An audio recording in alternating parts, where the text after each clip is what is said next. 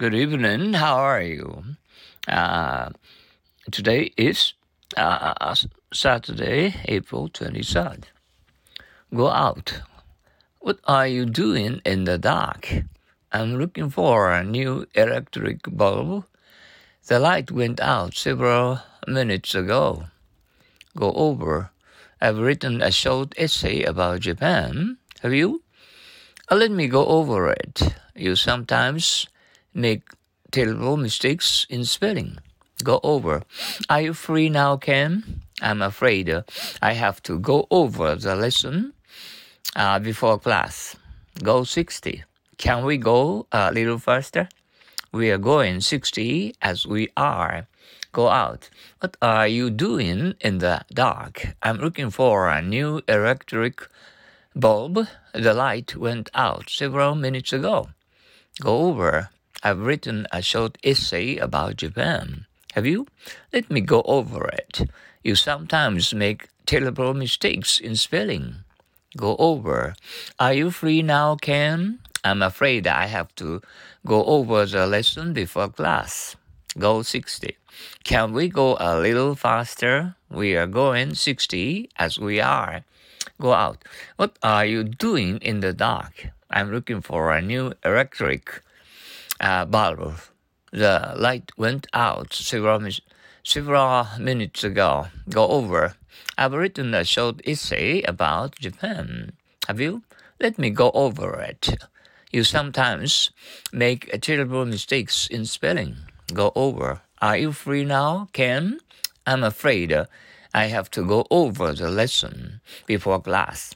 Go 60. Can we go a little faster? We are going 60 as we are. Once more, go out.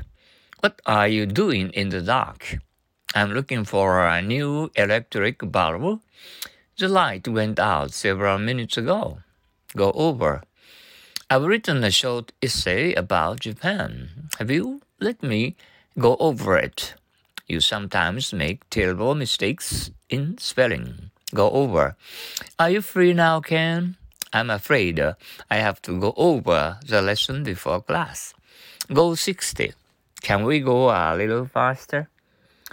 Uh, we are going 60 as we are. Okay. Uh, let's go on to our happy English old sayings. We often forgive those who bore us. We cannot forgive those who we bore.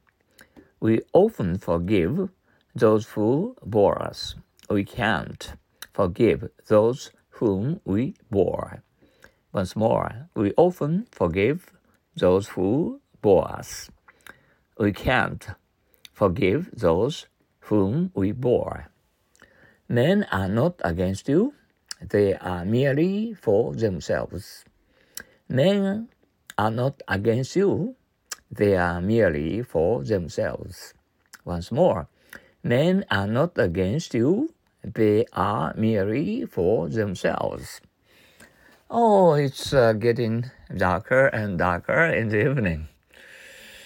Okay, uh, I hope oh, I, uh, we can expect you to have an excellent Saturday night fever tonight. Enjoy your Saturday night fever to your heart's content.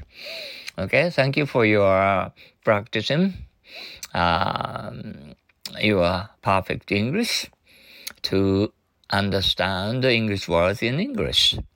Oh, uh, you can really uh, learning a lot uh, as uh, you are thinking in English every day.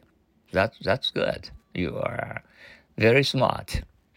Uh, sayonara, so long, cheerio, adios.